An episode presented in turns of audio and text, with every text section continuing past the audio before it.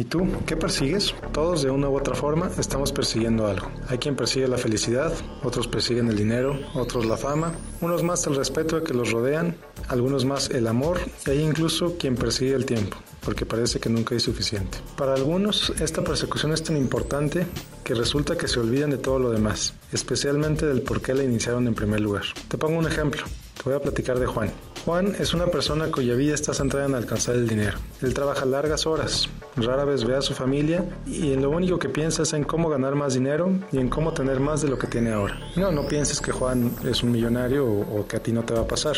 Esto sucede en todos los estratos sociales, así que no pienses que es exclusivo de cierto grupo social. Cuando Juan me consultó por primera vez hablamos de sus valores y en esta plática se dio cuenta de su persecución al dinero y se dio cuenta del por qué había empezado esta carrera aparentemente interminable. Resulta que en su infancia había tenido muchas carencias. Veía que muchos de sus amiguitos tenían cosas que él no tenía y que él no podía tener.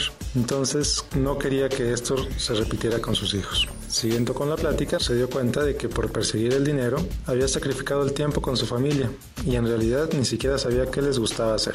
Esta plática le permitió a Juan darse cuenta que ni siquiera conoce a sus propios hijos, lo que le motivó a alinear sus acciones con sus prioridades y a trabajar para lo que verdaderamente es importante para él, su familia. A raíz de esto, Juan redujo el número de horas que trabaja y pasa más tiempo con ellos. Claro, tuvo que pasar un periodo de ajuste, pero a pesar de eso, él y su familia son más felices que antes. Entonces te invito a que reflexiones. ¿Qué es lo que tú estás persiguiendo?